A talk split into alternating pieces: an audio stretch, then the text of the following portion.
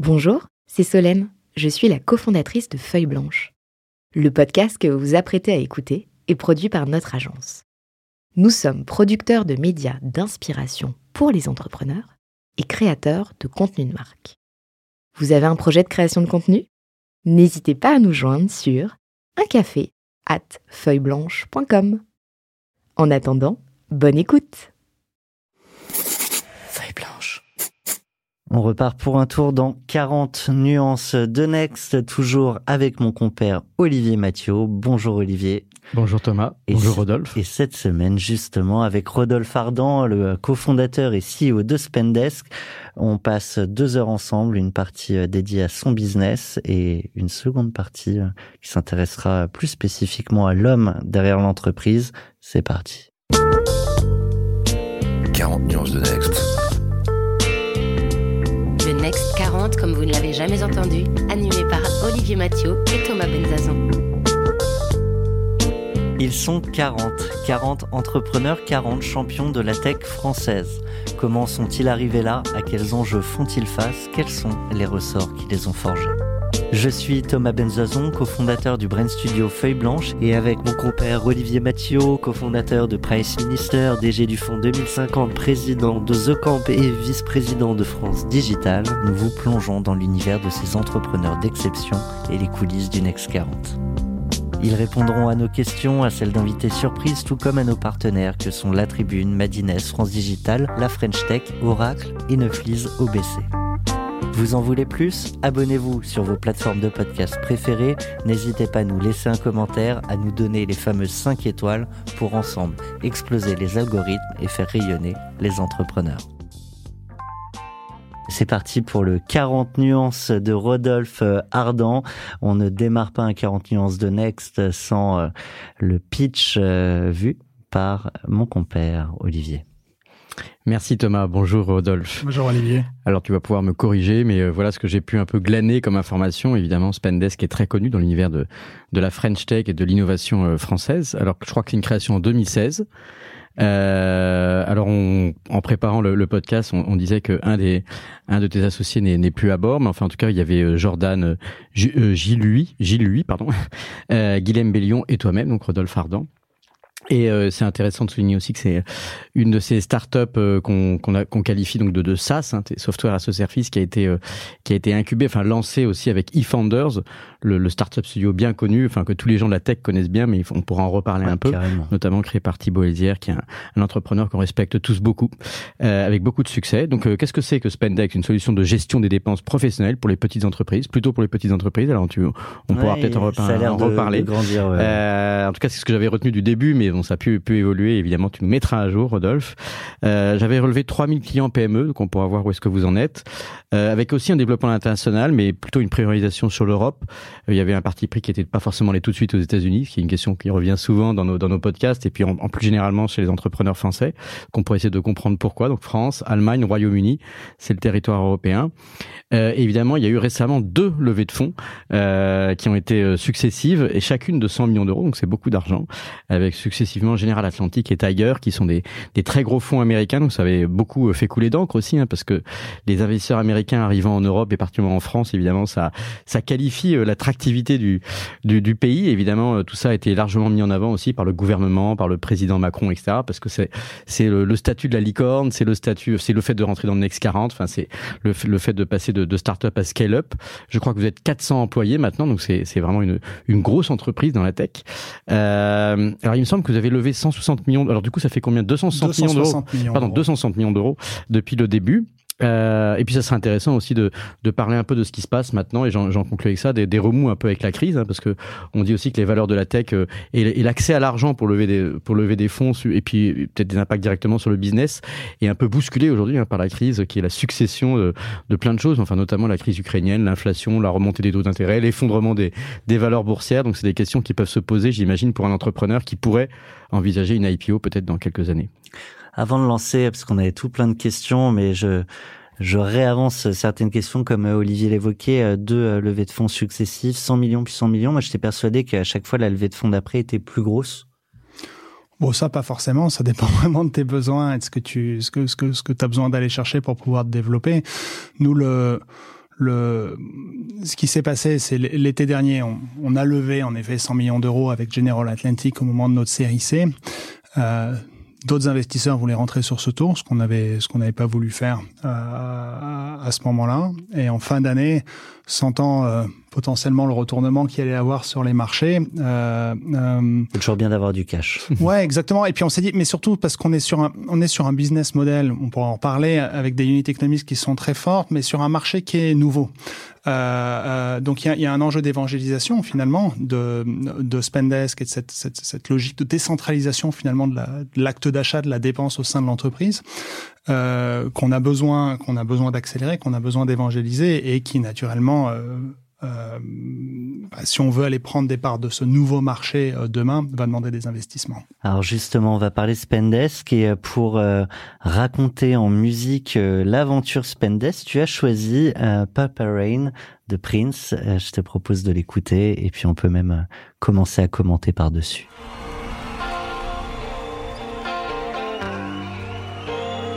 C'est la version live. Ouais.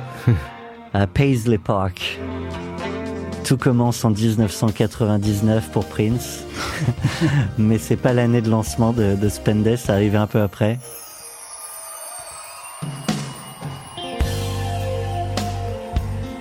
Pourquoi ce choix? Pourquoi Purple Rain? C'est pour Purple essentiellement. Depuis le, le début de Spendes, le violet, ça, ça a pas nos vies. Euh, on, a, on a eu ce choix de sur un segment de marché qui est finalement les dépenses professionnelles, euh, la Normalement, c'est bleu. ouais, non, mais qui est surtout, qui est souvent assez conventionnel euh, par nature. Euh, où finalement notre premier produit qui était euh, qui permettait d'éviter le partage de cartes au sein d'une organisation, bah, on est arrivé avec des cartes euh, violet flash euh, sur ce marché et depuis le violet fait partie intégrante de qui on est, de notre marque, de notre identité. Ça retraduit un peu ce, ce ce, ce, ce, changement finalement de la norme euh, du statu quo, euh, notamment du les cartes d'entreprise, ça a été quelque chose, c'est quelque chose qui est, qui est, assez statutaire hein, traditionnellement. C'est ouais. dédié à, à, une certaine catégorie de personnel et ce qu'on a voulu vraiment euh, vraiment couper. Vous Donc, avez démocratisé la carte également en changeant les codes couleurs. mais ça en fait partie finalement. Tu vois, tu, tu, peux entrer dans la carte noire que tout le monde a. Mais... Et alors au, démarrage euh, sur euh, le pricing, vous cherchiez euh, à valider la valeur perçue par vos futurs clients, parce qu'au départ c'était des utilisateurs mais pas des clients. C'était gratuit. L'idée de Spendesk, elle vient vraiment de ce pour moi, il y a eu deux moments finalement qui m'ont un peu ouvert les yeux en me disant il y a quelque chose qui est cassé dans ce process-là. Je pense que le premier moment, c'est lorsque ma première entreprise s'est fait racheter par une plus grosse boîte, le groupe Solocal, et où euh, j'étais un peu frappé de manière très naïve par euh, la, la, bureaucratie, la lourdeur des process qu'on peut avoir dans des grandes entreprises. Euh, bon, à l'époque, manquant de maturité, je m'étais dit bon, c'est pas pour moi, je reviens dans un monde plus agile de petites boîtes. Et, et, là, j'ai rejoint Drivey, où donc Drivey, location de voiture mmh. entre particuliers, juste après leur série 1, où j'avais l'équipe financière finalement dans mon, dans, dans, mon scope au début, et où on retrouve finalement cette agilité opérationnelle de petite boîte où il n'y a pas de sujet. Mais à mesure où on grossit, qui crée un, chaos total euh, au niveau financier, donc on a besoin de mettre de la structure pour comprendre où va l'argent de l'entreprise. Euh, et, et, je crois énormément aux, organisations de travail euh, qui reposent sur la, sur la confiance et sur la liberté en quelque sorte. Euh, confiance et finalement comment est-ce qu'on donne le pouvoir de décision aux collaborateurs euh, et, et, et, liberté par comment est-ce qu'on élimine les contraintes qui les empêchent finalement de faire leur travail. Puis qui bouffe du temps parfois à tout le monde. Exactement. Et, et, et, en fait, quand on parle, on arrive à maintenir ça, sauf quand on parle d'argent. Quand on parle d'argent, c'est tellement sensible, émotionnel, euh, compliqué. Hein, une source qui est contrainte. Ça demande tellement de confiance finalement qu'on revient dans des modèles euh, très centralisés, euh, très bureaucratiques. Et, et l'idée de Spendesk, elle est vraiment là, c'est se dire comment est-ce qu'on peut donner aux équipes financières une manière, les outils pour pouvoir aider leurs collaborateurs de travailler de manière moderne, donc face à cette consumérisation de manière de faire, décentralisation, pouvoir de décision, accès aux moyens de paiement de l'entreprise. Donc, désolé pour ce Non, long mais ça ta permettait de comprendre le contexte, Voilà. le pourquoi. Est-ce que, parce que on- on- parfois on aime de manière excessive, on aime bien mettre des étiquettes, des catégories dans, dans la segmentation des, du- des secteurs de la tech. Alors du coup, est-ce que Spendesk c'est plutôt une fintech ou c'est on est plutôt dans le domaine euh, HR, HR tech, c'est-à-dire euh, dans le domaine du travail? En fait, la réalité, j'ai l'impression que c'est un peu entre les deux, mais C'est entre les deux. On est, on est quand même, on s'adresse quand même aux équipes financières. Ce sont nos clients. On est une fintech par essence parce qu'on on, on distribue des moyens de paiement. Donc finalement, on a introduit euh, la, la, la technologie financière dans nos produits, mais on est sur un modèle SaaS. Donc on est vraiment à une convergence de plusieurs de plusieurs éléments. ouais. Donc, pour Et répondre coup- à ta question, on est arrivé avec. Donc, coup, c'est une nouvelle manière de faire les choses. Tu une nouvelle manière de voir les choses. Et je me rappelle quand on arrive avec ce- cette idée de Spendesk, en tout cas sur notre premier produit, qui est finalement comment comment est-ce qu'on on donne ce pouvoir aux collaborateurs quand ils ont besoin d'acheter en ligne, donc sur des achats cartes. Hein, c'est la première version de Spendesk. Euh, il y a cet enjeu finalement de, de, de de perte de contrôle que tu vas avoir des équipes financières qui n'ont pas l'habitude, qui un CFO lorsqu'il rentre dans une boîte ou une équipe financière, enfin euh, première première pr- première personne en finance que tu recrutes dans une startup, la plupart du temps, ce qu'il fait, c'est qu'il coupe l'ensemble des Je cartes. pouvais pas euh, ne pas te couper. Il coupe l'ensemble des cartes.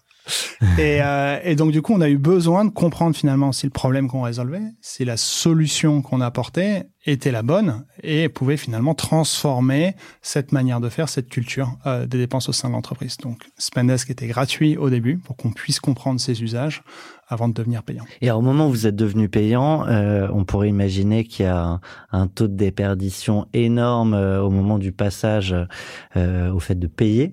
Euh, 97% euh, des, des utilisateurs ont suivi. Ouais, bah c'était. Je pense qu'on a eu trois moments un petit peu waouh dans cette première année de développement de notre de notre premier produit. Le premier, c'est un produit pour l'utiliser, il fallait que tu mettes de l'argent sur un compte. Donc finalement, au niveau de friction de tes utilisateurs quand tu veux leur faire ton tester ton produit, c'est euh, bon, partage de cartes, c'est pénible. Oui, oui, on a une solution pour ça. Ah, euh, d'ailleurs, faut mettre de l'argent dessus. Ah, euh, donc bon, voilà. Et, euh, ça, c'était le premier point. Et les gens le faisaient. Donc ça nous a dit, on s'est dit, tiens, en fait, on- le problème est suffisamment important. C'est un faux problème. Voilà. Deuxième point, c'est on s'est rendu compte que l'usage de nos premiers utilisateurs, nos premiers prospects, augmentait euh, très rapidement, semaine après semaine. Plus en plus d'utilisateurs, plus en plus de volume de dépenses. Donc là, on s'est dit, ah, OK, génial, en fait, la solution qu'on a construite, c'est la bonne. Et le troisième test, c'est finalement, est-ce qu'on apporte de la valeur à nos clients?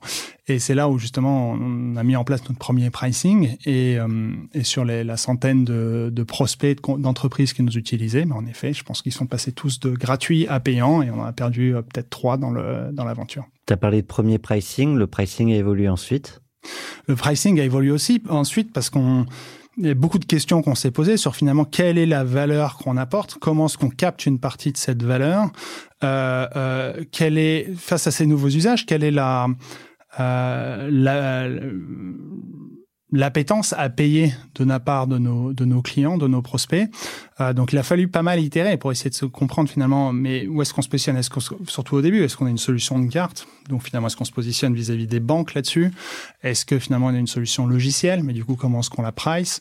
Euh, Et donc ça demandait pas mal d'itérations a- avec nos clients, avec nos prospects, pour essayer de comprendre finalement comment est-ce qu'on est arrivé à packager notre produit et notre offre. Alors, comme tu disais, tu, tu, vous, êtes, un SaaS, donc vous offrez, vous offrez un, enfin, un service logiciel en ligne. Et, euh, alors, que- que- comment est-ce que c'est comment Alors, on reparle du, du, du pricing, justement, du prix. C'est, c'est pricé comment? C'est par nombre d'utilisateurs? C'est, c'est, c'est sur les, les, les flux financiers? Quel est le Alors aujourd'hui, features accessibles Ouais, aussi. aujourd'hui parce qu'il y a eu pas mal de, de, de- d'évolutions euh, dans les cinq dernières années, mais aujourd'hui, Spendesk est pricé euh, sur un modèle SaaS, c'est-à-dire que tu as grosso modo trois plans hein, euh, en fonction des fonctionnalités dont tu as besoin et qui traduit finalement la complexité euh, que tu as besoin de gérer avec l'outil. Complexité organisationnelle, est-ce que tu as besoin de flux de validation poussés Est-ce que tu as besoin d'automatisation de la gestion de tes flux? Et euh, capacité transactionnelle. Enfin, quel nombre de transactions est-ce que tu fais passer par ta plateforme? Euh, donc là, tu as, trois plans euh, qui, qui, qui, qui intègrent un certain nombre de fonctionnalités dans ces plans. Et ensuite, dans la valeur perçue par nos clients, finalement, elle se passe sur le volume de transactions qui passent par la plateforme. Non pas en euros, mais en nombre de transactions. C'est-à-dire que tu payes une facture fournisseur, que tu rembourses une note de frais, que tu fasses un achat en ligne. Finalement, c'est les transactions que la plateforme va t'aider d'un point de vue d'une équipe financière, à automatiser, traiter, contrôler, euh, euh, t'assurer de la conformité. et c'est finalement ce qui va te faire gagner énormément de temps au quotidien et qui va t'apporter de la valeur. Très clair. Et qui sont les, qui sont les utilisateurs quel, est le, enfin le, on dit parfois le persona, enfin qui est l'utilisateur des cartes Spendesk du coup au sein de l'entreprise? Donc, au niveau de la plateforme, finalement, tu as trois personnes. Tu as l'équipe financière qui est responsable de la banque, et c'est ça finalement de, des flux financiers de ton entreprise, donc à la fois du contrôle, euh, de la mise en comptabilité, euh, de s'assurer de la conformité euh, euh, de tes flux. Ça, c'est une première persona qui est notre persona d'acheteur. Euh, ensuite, tu as une deuxième persona qui sont euh, les responsables de budget. les personnes qui ont l'autorité au sein de l'entreprise, qui ont un budget, euh, et c'est pas forcément une question de rôle, hein, une question de statut, mais qui ont un budget euh, sur lequel ils ont un niveau de contrôle, un niveau de décision, et qui peuvent distribuer à d'autres membres de l'entreprise. Et enfin, tu as les personnes qui vont faire des achats, donc l'ensemble des collaborateurs. On parle de cartes, mais finalement, tout le monde est amené à un moment dans sa vie d'employé à effectuer une dépense ou un achat pour une entreprise. Ça peut être un achat euh, euh, une dépense, euh, on pense souvent aux dépenses de voyage, euh, de conférences, ce qu'on appelle vraiment dans notre jargon TNI, mais en fait pas que, des achats d'outils, les achats de produits, les achats de services, des achats stratégiques parfois. Je, vais te donner un exemple, par exemple, Olivier, si tu prends, si tu prends l'exemple de, de quelqu'un en marketing aujourd'hui qui organise un événement. C'est intéressant parce que traditionnellement, les, les process des boîtes étaient structurés en fonction des cas d'usage ou des moyens de paiement. Donc tu prends, tu prends cette personne en marketing qui organise son événement. D'abord, il va devoir bah, euh, finalement euh, planifier euh, l'événement, donc acheter les boosts, des mots qui sont souvent des achats assez significatifs, et, et ça va être parfois qualifié d'achat stratégique. Paiement par virement, par facture, avec devis, purchase order, etc. Ensuite, je vais me, je vais faire la promotion de cet événement. Je vais dire on y est, je vais faire des publicités, je vais acheter de, je vais acheter de, de l'achat en ligne. Euh, euh, donc là, je vais faire souvent des paiements cartes en ligne sur du Google, sur du Facebook, sur du LinkedIn, whatever. Quels sont les différents canaux d'acquisition, etc. Où on rentre dans une catégorie d'achat qu'on appelle les achats discrétionnaires. Et enfin, bah, finalement, je me rends à l'événement avec des commerciaux, par exemple. Donc là, je vais payer euh, du transport, de l'hôtel, euh, du, restaurant, du champagne. Euh, euh, et là, tu rentres dans une logique finalement de ce qu'on appelle TNI, note de frais. Fondamentalement, tout cet événement, c'est un même budget, c'est une même allocation euh, de, enfin, finalement de dépenses. Et le casse-tête pour une équipe financière, c'est d'arriver à réconcilier tout ça, tous ces différents flux, finalement, au sein d'une même enveloppe. Et c'est ce que va te permettre de faire Spendesk. Une question sur sur la concurrence. Aujourd'hui, il y a des néobanques qui propose euh, d'avoir des, des, cartes virtuelles, pareil pour pour allouer pour allouer pardon les, les dépenses. C'est pas le même sujet, c'est pas votre sujet ou s'il y a oui il y a un peu de friction entre les deux offres?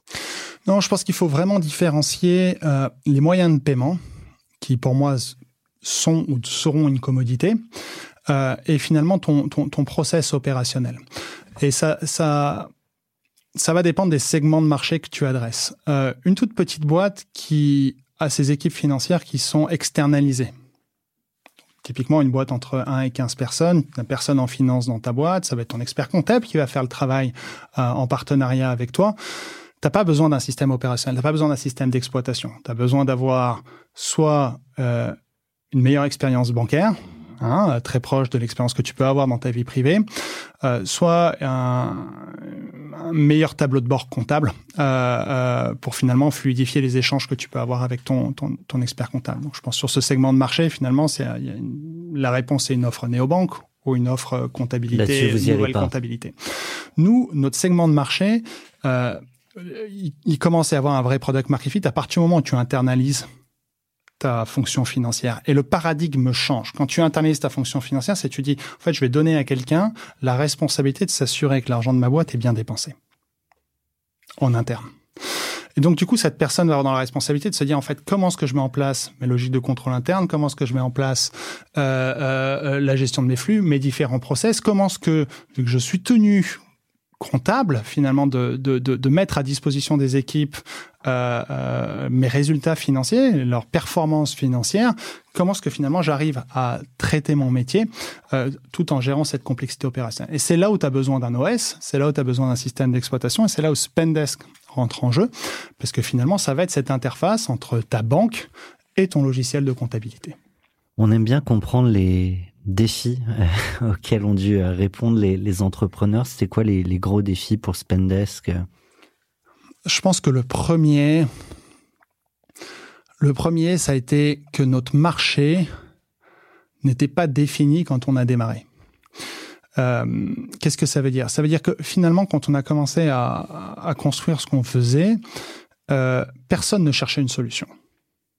C'est intéressant hein, parce que quand on a commencé à réfléchir à l'idée, on a, interrogé beaucoup, beaucoup de personnes et on a appris deux choses. On a appris euh, le paiement d'entreprise, c'est nul.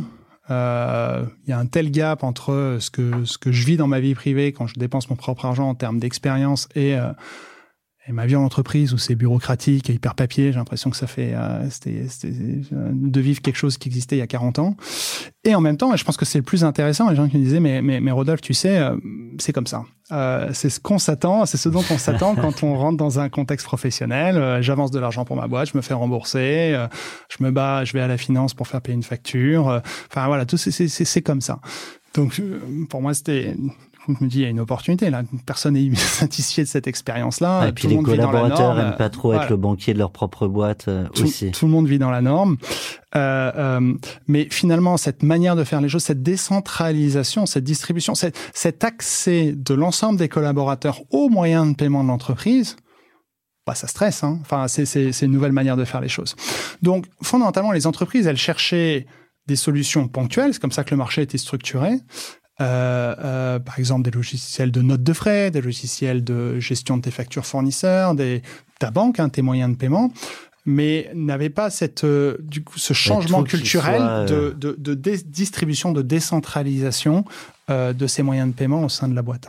Euh, et donc je pense que ça a été notre, notre grosse difficulté au début, c'est que personne n'était satisfait, mais personne cherchait une solution comme Spendesk. Spend Management, ça n'existait pas euh, pour les sociétés entre en effet 30 et 1000 collaborateurs. Les gros groupes avait des solutions en place de procurement, ce qu'on appelle, mais pas pour les petites boîtes.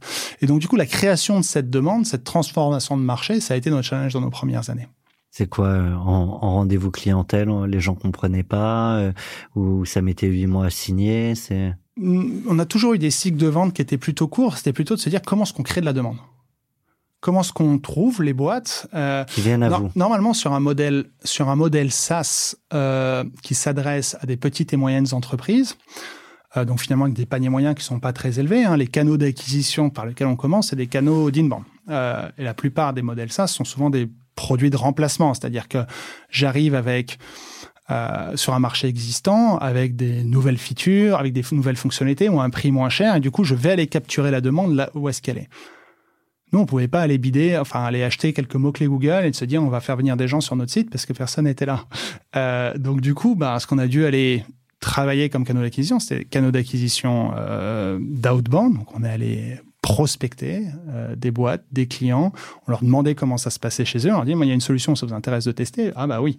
Donc, et, et ce modèle s'est mis à bien marcher parce que justement, on avait un taux de conversion très élevé euh, sur l'ensemble des conversations qu'on pouvait avoir. Mais quand, mais quand tu dis que le problème n'existait pas, ou en tout cas, bon, il n'était pas, il n'y avait pas de, de marché parce qu'il n'y avait pas de, il y avait pas encore de, de, de solutions. Donc, euh, Bon, d'une certaine manière, on peut dire que vous avez créé votre marché d'une certaine façon, oui, mais en même temps, le, problème existait quand même, parce que sinon, euh, il n'aurait pas, il aurait, il non, mais Toutes les boîtes, toutes les boîtes ont dû gérer leurs dépenses opérationnelles. Je pense que dans la manière, je pense qu'en effet, tu n'es pas dans une création de marché. Tu vois, t'es pas comme, je sais pas, euh, la réalité virtuelle qui existait pas il y a 10 ans et qui va exister, euh, avec des nouveaux besoins qui s'expriment. Tu parles toujours au futur hein, de la VR. C'est drôle. Non, mais tu vois, euh, et, et, et mais, mais c'est plus une restructuration, resegmentation d'un marché existant vis-à-vis d'un changement d'usage euh, euh, euh, qui est en train de se produire. Et ce changement d'usage qui est en train de se produire, pour moi, c'est cette consumérisation de notre manière de travailler, de notre manière d'acheter, de notre manière de fonctionner, qui répond finalement à nos, nos attentes de ces nouvelles manières d'organisation. mais le problème des chefs d'entreprise PME ou, euh, ou de leurs euh, équipes financières et comptables, c'est plutôt de parce que c'est trop compliqué, trop il y a trop de papiers, etc. Donc ça, il y a un sujet de simplification euh, voilà, dans, dans les process internes d'une entreprise. Ou est-ce que c'est aussi, enfin c'est peut-être les deux, tu me diras. Est-ce que c'est un, une crainte de perte de contrôle du coup? De qui dépense quoi, de, de, traçabilité de où va l'argent? Alors, as, en fait, pour une équipe financière qui est mûre traditionnel, tout est centralisé, tout est sous contrôle. Mais en fait, tu augmentes ta satisfaction financière euh, euh, au, au, détriment euh, de ton agilité De la opérationnelle. oui. Exactement. Donc finalement, la finance est contente, mais les équipes opérationnelles ne sont pas du tout, parce que tout prend une infinité de temps, des cycles de décision qui sont compliqués, etc. Euh, mais pour une équipe financière, si tu veux, j'ai une contrôle parfait sur mes flux, je sais où est-ce que l'argent est dépensé, je, je, je, je produis mes résultats en temps et en heure. Mais aussi, ça leur prend du temps quand même. Enfin, enfin, Oui, oui. ouais. Euh, ça leur prend du temps quand même, mais à part, tout dépend du degré de contrainte que tu mets dans ton système. Mmh. Plus tu vas contraindre le système en disant finalement ça on fait pas, les dépenses cartes il y en a pas, euh, euh, bah oui je simplifie mon métier, mais finalement le, On perd de liberté, oui. ma, ma liberté opérationnelle elle est plus compliquée. Donc finalement tous les produits euh, et services dont je pourrais avoir besoin qui sont en ligne, je vais pas pouvoir les avoir. Alors, mais vous, vous, vous, vous proposez uniquement les services au moment du paiement ou également euh, en phase amont euh, le, le, le, funnel, enfin le, process par exemple, euh, si un appel d'offres, euh, différents devis, des choses comme ça, enfin la, la validation et le contrôle amont et aval sont également inclus dans le On, dans on- le flux on de gère, on gère l'ensemble de ton, en fait, l'ensemble du métier qui sont liés au traitement opérationnel de tes dépenses professionnelles euh, dans un contexte où tu donnes accès euh, euh, aux moyens de paiement à ton collaborateur. Donc finalement, comment est-ce que lorsque tu es libre de pouvoir accéder au, par exemple, à une carte d'entreprise quand tu as besoin d'acheter, quel degré de validation est-ce que tu mets en amont, quel degré de contrôle est-ce que tu mets en amont pour euh, euh, euh, euh, bah, finalement te sécuriser sur, sur, sur, sur tes allocations de dépenses? Et on traite évidemment tout ce qui est travail, parce qu'un des problèmes de l'équipe financière, c'est cette diversification des flux qui amène de la complexité dans leur métier. Donc tous ces flux-là sont réconciliés automatiquement et prémis en comptabilité au sein de la plateforme. Rodolphe, tu parles de contrôle, tu parles de complexité. Euh, comment rend sexy un, un sujet qui l'est pas euh, par essence?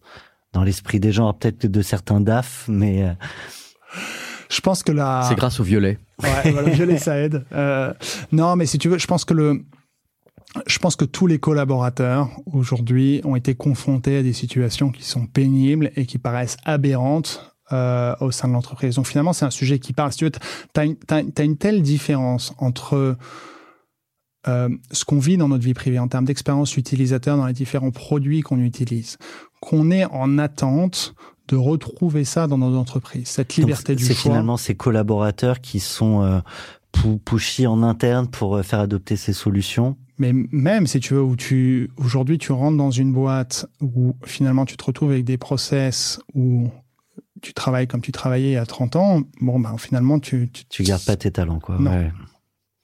On, on parlait des, des débuts, euh, ces moments où vous aviez les, les premiers défis euh, face à vous. C'est un moment où on se pose beaucoup de questions.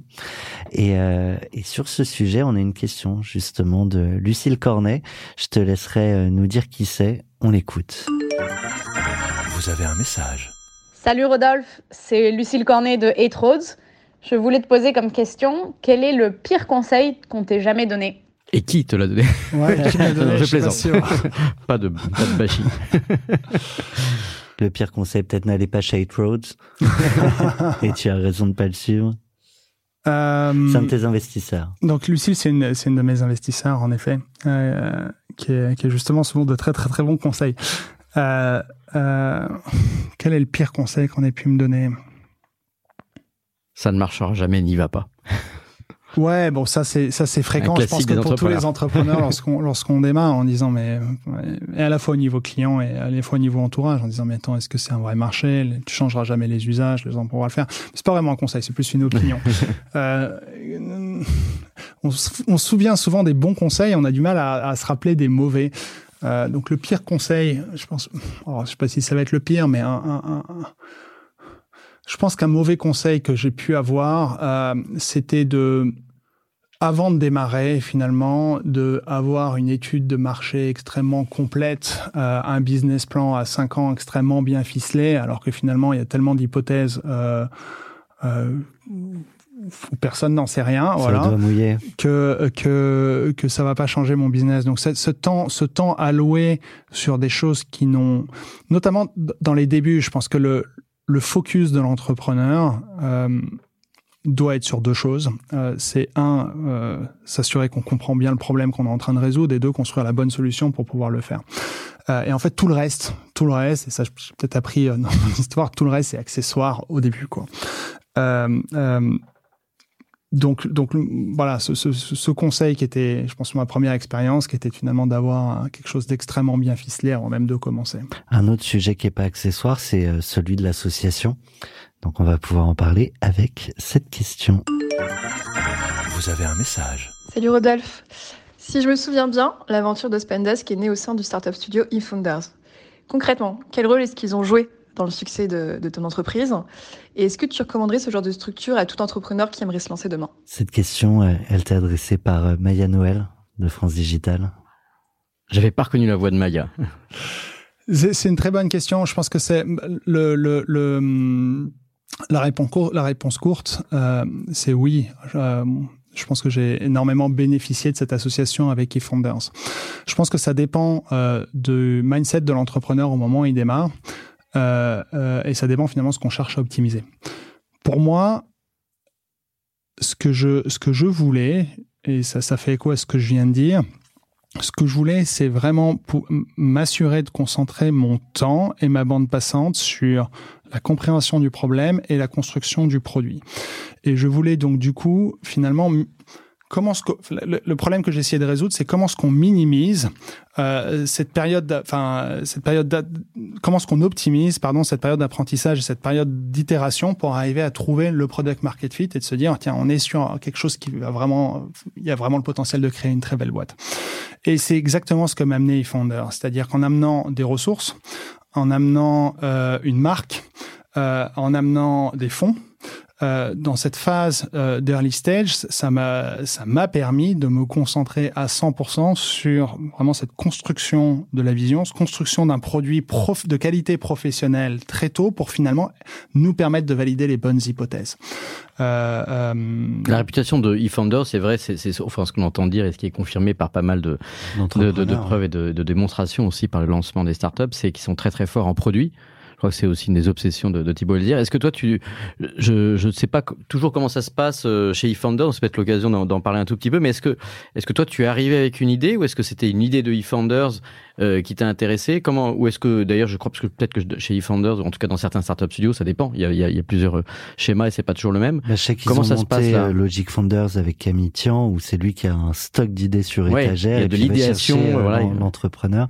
Avec, avec Thibault, on s'est rejoint sur, sur, sur, sur quelque chose, c'est-à-dire que j'étais dans cette phase où un peu de découverte entrepreneuriale en me disant tiens il y a plusieurs sujets qui m'intéressent et je vois plusieurs problèmes à résoudre. Et, euh, et, je me rappelle cette discussion avec Thibault en me disant euh, où il me partageait les différents projets, euh, les idées qu'ils avaient chez Founders et il me dit on a cette idée là, euh, éviter de se partager la carte, là faire quelque chose avec des cartes virtuelles. Et c'est là où ça a connecté. Je me suis dit attends ça ça pourrait être une première brique pour construire ce système opérationnel là, donc nous manquait euh, dans mes expériences précédentes et qui aurait vraiment simplifié, enfin donné, enfin cet outil euh, collaboratif aux équipes financières pour pouvoir pour pouvoir traiter ces flux. Euh, et je pense qu'on s'est rejoint là-dessus, c'est-à-dire que très rapidement, la discussion n'a pas été dans, dans une logique est-ce qu'on s'associe, est-ce qu'on s'associe pas, etc. Ça a vraiment été une discussion produit en disant hey, qu'est-ce que ça pourrait être et si on pense à ça et, et comment est-ce que tu vois les choses. Et en fait, on s'est rejoint du coup et euh, excité, euh, excité tous les deux à démarrer, à démarrer cette aventure ensemble. Ça, ça marche comment? Tu as beaucoup d'accompagnement, tu parlais des équipes, des fonds, etc. C'est tout est concentré sur six mois, un an et puis en fonction de ce que ça donne, eFounder se retire peu à peu. C'est c'est quoi le modèle? Ouais, Je pense que c'est très, ça a été très variable et ça évolue au fur et à mesure du temps. Euh, donc, je suis pas sûr de pouvoir parler euh, quel est le modèle Defenders aujourd'hui et quel était le On modèle va les faire avant. venir. Euh, mais euh, quand je quand, quand j'étais arrivé chez chez à mon moment, je pense que c'était un, un, un, moment où le studio euh, euh, reconstruisait quelque chose. Ils étaient passés sur un premier cycle et ils arrivaient sur un sur un début de deuxième cycle. On a construit pas mal de choses ensemble en termes de process, de de, de playbook, euh, notamment dans cette phase d'early stage. Euh, mais la, la, la, grosse valeur qui, qui, qui avait pour nous, c'est enfin, vraiment deux choses. C'est un, euh, des gens qui étaient extrêmement qualifiés sur place, qui pouvaient travailler avec l'entrepreneur depuis, euh, depuis le début. Qualifié, euh, c'est sur quel sujet? Bah, extrêmement bon. Il y a euh, Didier Forest en design, euh, Axel euh, en produit, la vision que Thibaut peut amener sur une, une excellence produit. Euh, Amaury qui a amené énormément d'expertise sur le rythme opérationnel, notamment au début. Euh, Quentin qui arrivait avec une structuration financière. Euh, donc finalement, des quand on est tout seul, euh, un peu dans sa chambre de bonne ou dans son garage, on est tout seul. Donc en fait, le temps d'apprentissage sur les choses, et vu qu'avec énormément de streams parallélisés, elles, ça, ça prend énormément de temps. Euh, donc pour moi, la valeur, la valeur du studio, elle était là, c'est-à-dire c'était vraiment dans cette capacité où, bah, en, effet, d'aller très très vite. Gagner du temps. Exactement, dans la validation des hypothèses et de se dire en fait on est sur quelque chose. Est-ce que c'est timé, pas timé? Nous, on a été une des boîtes qui est sortie le plus tôt du studio, et c'est plus parce Ils qu'on sont avait plus du rencontré. tout chez, chez Spendesk, ils sont sortis à... Ah non, non, il reste, euh, il reste, Toujours, euh, il ouais. re- il reste long terme en tant qu'investisseur, hein, Oui. enfin cofondateur investisseur, mais sur l'opérationnel, c'est mais ils sont pas, ils sont plus tôt. dans l'opérationnel. ouais.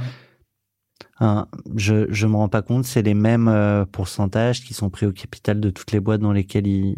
Je pense que ça dépend. Je n'ai pas cette vision. Faut leur demander. Là, c'est une question embarrassante. mince. Ouais.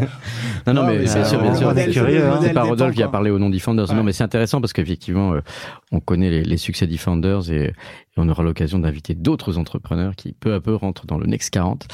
Et euh, est-ce que euh, aujourd'hui, il y, a une- il y a une grosse différence entre le Spendesk de départ de 2016 et celui de 2022 À quel niveau? Bah dans les, les, les services proposés, le est-ce que est-ce La que ça a été est-ce que ça a été ouais. plutôt l'addition de, de, de fonctionnalités supplémentaires sur un, un peu un même euh, une même colonne vertébrale, un même backbone, ou est-ce que c'est euh, est-ce qu'il y a eu aussi des évolutions plus fondamentales, enfin en dehors du fait que c'est passé à un moment donné payant et donc il y a eu, il y a eu un Bon, Ça c'était quand même assez tôt parce que c'était l'été euh, Ouais. l'été 2016. Donc en fait on a, Ah oui, on très a tôt, oui. construit la boîte au moment où on a eu, enfin on a construit la boîte euh, euh, légalement au moment où on a eu besoin de facturer nos premiers clients. Euh, la vision a toujours été assez solide depuis le début, on se dit, enfin assez cohérente plus que solide, en se disant voilà voilà comment est-ce qu'on a envie de se poser, voilà où est-ce qu'on pense qu'il y a une opportunité très forte sur ce marché, où, où- avec cette vraiment cette volonté de devenir cette norme, ce, ce nouveau standard de euh, du paiement au travail, de, de l'expérience de paiement au travail. Euh, au niveau produit, il y a énormément d'évolutions. C'est-à-dire qu'on a démarré vraiment avec un MVP. Euh, la, la proposition de valeur, c'était arrêter de vous partager la carte, donner accès à ces moyens de paiement, notamment pour les achats en ligne. Et petit à petit, on a pris chaque cas d'usage où un collaborateur était amené à effectuer des paiements pour le compte de l'entreprise et on a réimaginé quel est le bon workflow là-dessus, quelle est la bonne expérience et finalement quelle est la complexité à gérer pour les équipes financières. Donc notre plateforme est passée de quelque chose qui a été euh, qui était plutôt euh, euh, siloté, tu vois, dans les différents euh, moyens de paiement qu'on adressait ou cas d'usage qu'on adressait, à aujourd'hui ce positionnement d'une plateforme tout en un, ou ce qu'on disait 7 en 1, qui va gérer, comme tu dis, euh, les problématiques en amont du paiement, le paiement et les, les problématiques post-paiement. Euh, on est loin d'avoir fini. Si tu veux, si on veut devenir ce système d'exploitation, ce, ce système qui vraiment abstrait toute cette complexité de cette bureaucratie qui est liée au paiement au sein de l'entreprise, il y a tout un enjeu de connectivité de notre plateforme euh, dans, dans ton écosystème. Il y a tout un jeu d'optimisation de tes flux, un, tout un jeu de, de, de, de prise de décision et de prise de contexte euh, quand tu as besoin as besoin de dépenser. Donc quand on a créé le business, je pense que la vision, la vision était consistante. Le type de business était consistant, on pourra revenir. Enfin, ce qu'on avait envie de construire euh, était très clair, on pourra revenir dessus. Euh, ensuite, en termes d'évolution produit et maturité dans ce qu'on a fait, oui, je pense que ça, ça a énormément évolué en, en cinq ans. On parle de l'avenir du coup. Eh ben oui, on y est. Alors c'est Martin Luther King, le monde de demain, et c'est vrai qu'on aime bien poser la question aux entrepreneurs qui par définition doivent se projeter dans l'avenir et, euh, ont aussi l'audace de penser des, solutions qu'ils n'imaginaient, enfin en tout cas qui n'existaient pas forcément dans chez, tout le monde. Et euh, est-ce que dans cet univers du coup de, la finance, du paiement, euh, surtout, je rappelle le contexte un peu actuel. Hein, Aujourd'hui, on est en, en 2022, on est euh, pas encore complètement, mais un peu sorti quand même de la crise Covid, mais pas toujours. Donc euh, il y a, l'inflation. il y a, euh, il y a- y a un contexte où on a l'impression qu'on s'installe dans des crises euh, qui peuvent euh, rendre plus difficile euh, la vie des entrepreneurs. D'abord sur l'accès euh, à l'argent, parce qu'on lève de l'argent régulièrement pour euh, accélérer la croissance, euh, recruter, développer, aller à l'international, etc. Et puis il y a également l'impact directement de la crise ensuite sur le sur le sur le business, hein, donc sur la capacité à signer des contrats, etc. Donc euh, est-ce que est-ce que ça fait partie aujourd'hui de, de votre vision de, de s'adapter dans le discours commercial et ou dans le produit d'ailleurs aussi à ce contexte? Ce qui est sûr, c'est comme tu dis, le, contexte est en train de changer. Est-ce que c'est une surprise? Euh, je dirais non. la surprise, c'est plutôt que ça arrive aussi vite. je pense que ça a été précipité, évidemment, par le conflit en Ukraine, par la sortie du Covid, qui finalement, met des éléments perturbateurs à un système qui était déjà sous tension. Est-ce que ça change la vision de l'entreprise En tout cas, la vision pour Spendesk, pas du tout. Euh, Est-ce que ça change notre manière d'opérer dans le futur? Peut-être. Euh, si je reviens sur la vision de Spendesk, on repose quand même sur sur sur un produit ou sur une proposition de valeur qui repose sur euh, une révolution, une transformation qu'il y a dans nos manières de travailler. C'est vraiment la thèse euh, qui est derrière Spendes, c'est finalement cette consumérisation de notre, euh, notre, de nos achats, de notre euh, de notre expérience professionnelle. Qu'est-ce que ça veut dire consumérisation dans ce cas-là? C'est parce que tu veux dire que ça se rapproche plus de la vie du consommateur euh, dans sa vie privée C'est-à-dire qu'aujourd'hui, là où là où à l'époque tu pouvais euh, euh, tu te satisfaisais des systèmes, des process, des achats qui étaient faits par ton entreprise pour toi. Aujourd'hui, tu veux avoir le choix, tu veux avoir la liberté, tu veux être capable de décider. Euh, et ça, là, on est du, point de vue collaborateur. Du point de vue du collaborateur. Euh, euh, tu veux avoir la même type d'expérience que tu en entreprise que tu as en ta vie privée. Que tu et je pense à 360. Je voulais repréciser le mot consumérisation, mais c'est très clair. Euh, ça repose sur une euh, digitalisation finalement mm. des process de l'entreprise. Ça repose sur une, une, accélération, en tout cas, de ta globalisation des produits et des services. Aujourd'hui, ce qui crée de la complexité finalement dans les différents produits et services que tu peux acheter. Tu en as une multitude mm, qui sont accessibles dans le monde entier. Donc, comment est-ce que tu gères cette complexité-là? Euh, Qui sont finalement pour moi euh, quelque chose qui, qui est si tu veux, qui est une tendance long-termiste et sur lequel euh, euh Spendes surfe. Dans un cadre de récession, le cash devient important, la traçabilité de tes dépenses devient important, l'efficience opérationnelle de ton business devient important. Bon, ça tombe bien, c'est trois éléments que notre produit et notre proposition de valeur euh, aident les entreprises euh, euh, que je, me disais une chose, Thomas, c'est après je, je, je, dis pas ça pour te provoquer, mais on essaie de faire toujours un petit peu euh, voilà la chasse à la vérité et au zéro bullshit. et donc la, la, question que je me pose en plus en complément de ça, c'est de dire ben alors vous offrez des solutions et puis bon le, le succès de Spendesk est aussi est aussi là pour pour le démontrer. Mais la, question plus concrètement, j'entends dire aussi, alors pour, dans la génération de, de, de, business, enfin en B 2 B, ça peut devenir quand même plus compliqué. Est-ce est-ce est que vous, vous anticipez qu'il puisse y avoir des difficultés plus carrément commerciales? Est-ce que le fait que quand tu crées un nouveau marché, un nouveau service, est-ce que quand bah, les, les, gens se, se, replient, enfin les chefs d'entreprise, les directeurs financiers se replient un peu sur leur sur leur trésorerie, est-ce que ça peut devenir plus compliqué de vendre la solution euh, Spendesk ou, euh, ou pas en fait? Je pense que je pense que oui, dans un contexte vraiment de récession massive, la prise de risque ou les investissements qui peuvent être faits euh, sont un peu plus euh, doivent être vraiment justifiés, si tu veux. Donc la question, c'est est-ce que c'est un investissement supplémentaire ou est-ce que tu permets soit de faire des économies, soit d'augmenter ta top line, euh, tel que le produit nous le permet aujourd'hui. Ça te fait quand même des économies qui sont significatives et te donne cette traçabilité, finalement, visibilité sur tes dépenses opérationnelles. tu parles d'économie, vous arrivez à la jauger? Ben, Nos équipes financières, elles nous le disent, elles gagnent une semaine par mois euh, de traitement opérationnel. le, le, ROI, les, les médias, quoi. Le, le, là, là où je te, je te, si tu veux, on a, et c'est une question qu'on s'est posée, par exemple, au début de Covid. Au début de Covid, on a tous vécu la même chose. Hein, c'est euh, l'économie s'est arrêtée. Ouais. Tu vois, sur le premier confinement, l'économie s'est arrêtée, et je pense que toutes les tous les entrepreneurs ça se sont demandé, euh, attends, euh, et on l'a vu avec nos clients. Hein, nos clients, ils regardaient la liste des produits et des services qu'ils utilisaient, et ils se disaient, ça je sors, ça, je sors, ça, ça c'est essentiel, ça en fait, c'est nice, c'est nice, c'est nice. Au revoir, au revoir, au revoir, au revoir.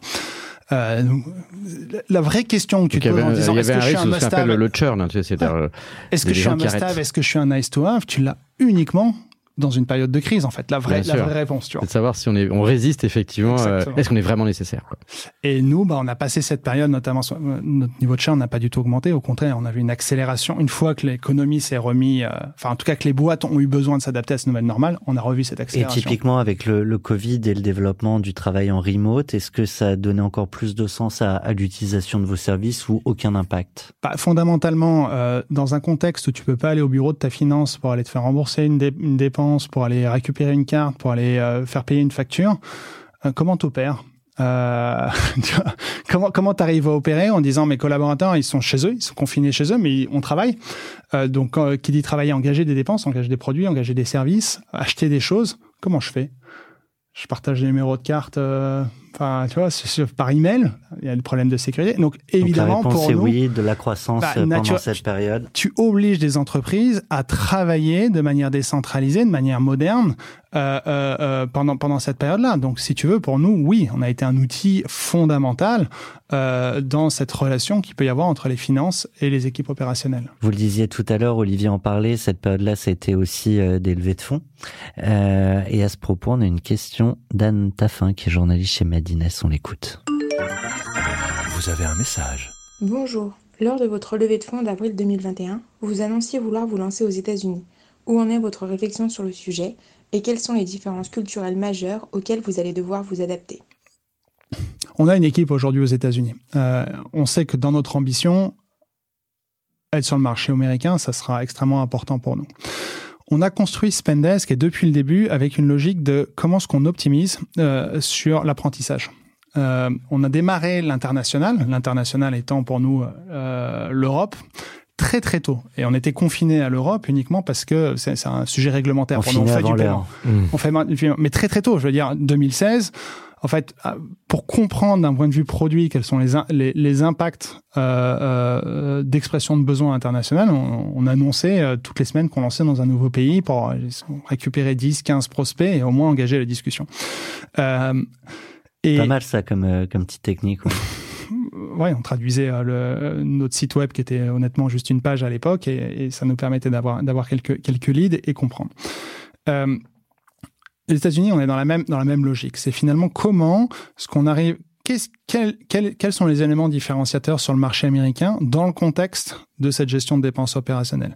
Qu'est-ce que ça veut dire euh, euh, de passer d'une d'une culture du débit, qui est notre culture européenne, à une culture du crédit, qui est une culture américaine? Mmh. euh, Comment est-ce que finalement les usages des collaborateurs changent? Aux États-Unis, j'ai appris, j'étais surpris. En France, on se dit, tu, tu l'as dit Thomas, tu vois, je rentre dans une boîte, j'ai pas envie d'être la banque de ma boîte. Aux États-Unis, les employés veulent être leur banque de leur boîte. Parce que euh, ils ont un truc qui s'appelle le credit score qui leur permet d'acheter des appartements, des voitures et donc du coup avoir une ligne de crédit ouverte pour ma boîte, sachant ouais. que je vais être remboursé.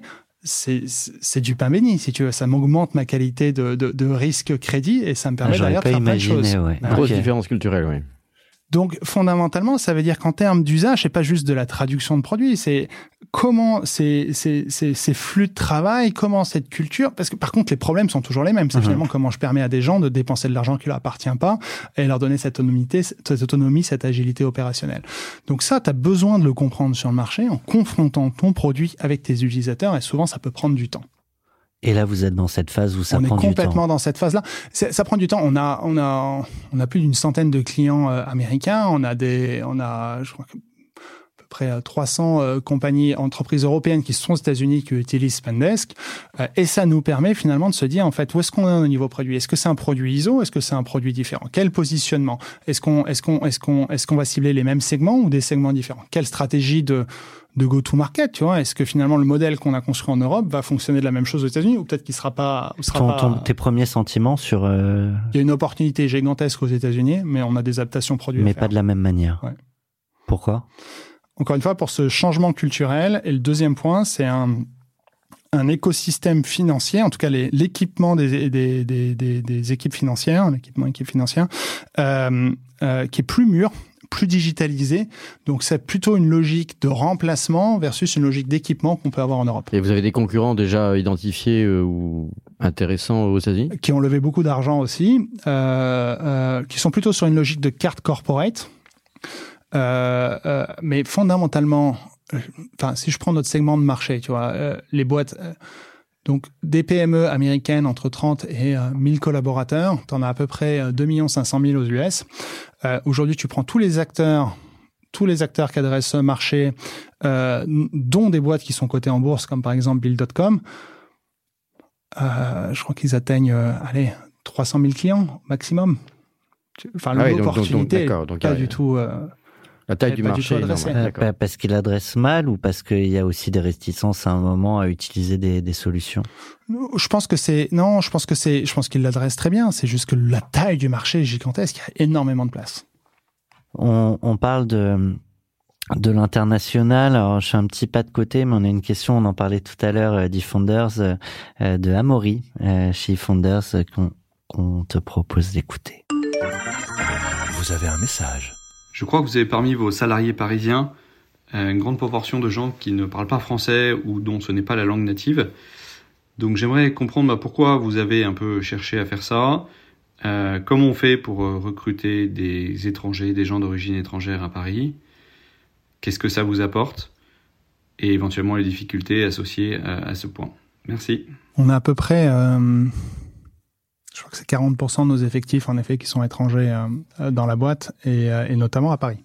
La logique, c'était justement d'aller conquérir le monde depuis Paris ou c'est Bon, ce une autre démarche? C'est ce qu'on a fait au début, mais euh, le, le- cette ambition globale qu'on avait depuis le début de devenir cette standard, cette norme finalement du paiement au travail, euh, ça nous a forcé à adopter. Honnêtement, on était ridicule hein, au tout début quand on était une, pa- 10 Français à, À parler anglais, à ça parler anglais, euh, euh, à, à avoir toute notre communication en anglais, à tenir nos meetings en anglais, euh, euh, enfin toute la communication corporelle en anglais. Mais du coup, notre employé, enfin la 15e personne qui rejoint la boîte était américaine. L'intégration s'est fait très vite et très rapidement, on a pu avoir une diversité de talents euh, très internationaux. Euh, donc, pour nous, ça a été un choix. Ça a été vraiment de se dire, il y a des choses qu'on connaît, euh, qu'on sait faire en, en, en France, en Europe, mais il y a plein de choses qu'on sait pas non plus. Plus on amène cette diversité de connaissances, euh, plus ça va être riche pour nous.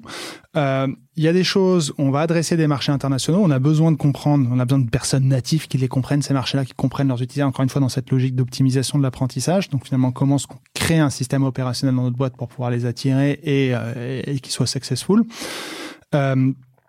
Euh, et, et, et, et je pense que très tôt, en effet, on a été une des rares boîtes françaises euh, euh, qualifiées un peu comme des boîtes. euh, en fait, les gens pensaient que Spendesk n'était pas une boîte française, euh, donc très très très très très très internationale. Et je pense que ça a payé, ça nous a énormément aidé à la fois dans notre développement, mais même dans notre manière de réfléchir, notre manière de penser.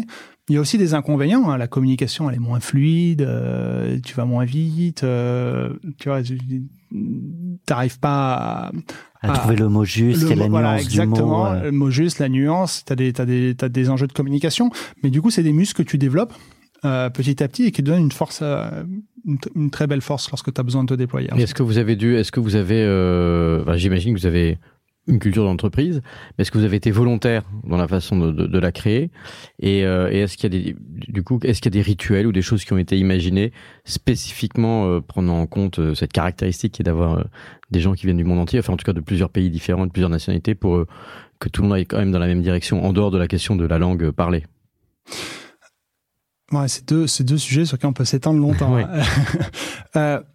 Sur la culture d'entreprise, on a été, un- on a été intentionnel, mais de manière collective. Tu vois, ça n'a pas été quelque chose que j'ai établi dans mon coin ou que les cofondateurs ont établi dans leur coin. C'est quelque chose qui est très rapidement, on s'est, je pense que lorsqu'on était une quinzaine, vingtaine, on a commencé à réfléchir de manière collective, euh, en se disant mais qu'est-ce, c'est quoi notre esprit? Qu'est-ce qui nous réunit? Qu'est-ce qu'on a envie de construire en type de boîte Comment ce qu'on, qu'est-ce qu'on aime quand on opère Qu'est-ce qu'on n'aime pas.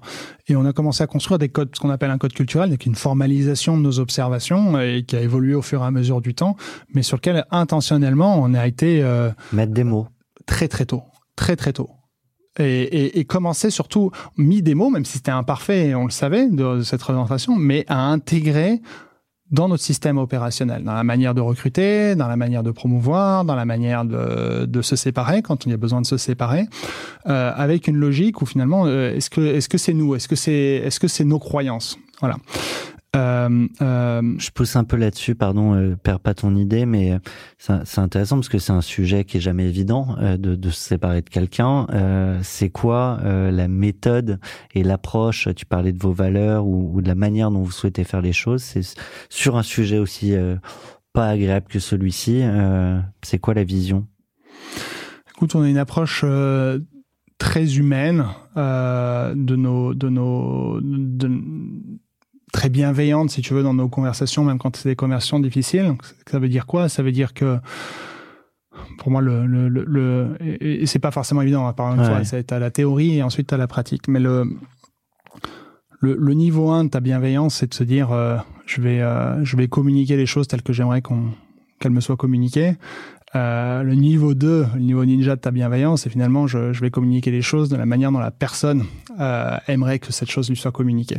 Euh, donc c'est assez dur en termes de conscience de soi. Quand tu recrutes quelqu'un, tu dis si jamais on doit se séparer, comment tu veux qu'on t'annonce Bah non, mais tu vois, c'est des, des questions et souvent, souvent on revient quand c'est des sujets de performance ou des alignements culturels, c'est une surprise pour personne, on le sait. On arrive à, à, se dire, mais en fait, on n'a pas les mêmes. Dans cet environnement-là, ça sera compliqué, on n'arrivera pas à mmh. s'entendre. Euh, Est-ce que ça se passe bien tout le temps? Non, mais on n'a jamais eu.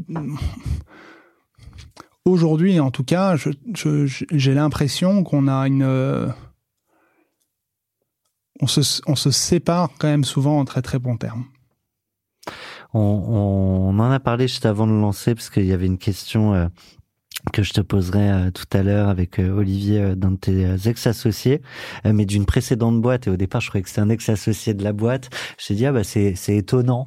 Et, et, tu m'as dit, bah non, non, mais il y a aussi dans, dans les fondateurs de, de Spendesk un associé qui est parti et avec qui on s'entend toujours bien. C'est quand même assez rare pour être souligné. Écoute, je je je, enfin, je sais pas euh, si c'est rare ou si c'est pas rare, euh, mais c'est assez on naturel. On a quelques exemples où, ouais, c'est plus compliqué. Ouais. ouais. Bah, y a, y a, quand on se sépare, il peut y avoir des problèmes d'argent, des problèmes de, des problèmes de voilà, de, de vision, aussi de, des problèmes de, vision, de désalignement en tous les cas d'intérêt. Je pense que tu as, bon, encore une fois, je, pour nous ça n'a pas été le cas parce que du coup il y avait un, euh, il y avait un alignement finalement sur le fait que, que Jordan voulait partir de la boîte. Euh, euh, c'était de son côté et on a pris le temps de se préparer ce départ depuis un moment. Euh, le contexte, c'était au moment où on a, on a levé notre deuxième tour de table, notre série B. Jordan s'est pas forcément projeté sur la suite de l'aventure. Il me l'a dit, on a discuté, on a discuté entre cofondateurs. On s'est dit, ok, mais du coup, ça veut dire quoi en termes de plan? Comment ce que, comment, comment on transitionne, comment on s'organise? En fait, ça nous a pris neuf mois cette transition. Euh, de recruter les bonnes personnes, euh, de les former. Jordan a dû prendre un autre scope pendant ce temps-là pour arriver à le, construire et faire le 0 to 1 dont on avait besoin. Et une fois que ça commençait à être établi, que ça roulait, bah, il est parti. Et il est parti pour monter un autre type de business et qu'il qu'il il avait envie de revenir, ouais. ou il avait très envie de revenir en, en early stage en fait. Euh, financièrement, ça plus été une discussion entre lui et nos investisseurs qu'entre lui et moi, quoi. D'accord. On, l'a dit très très rapidement, mais euh, derrière euh, ton aventure euh, Spendes déjà, il y a d'autres aventures avant. je vous propose de découvrir l'homme derrière l'entreprise dans un second volet qui sort dans quelques minutes pour ceux qui nous ont presque en direct. 40 nuances de Next. Le Next 40, comme vous ne l'avez jamais entendu, animé par Olivier Mathieu et Thomas Benzazon.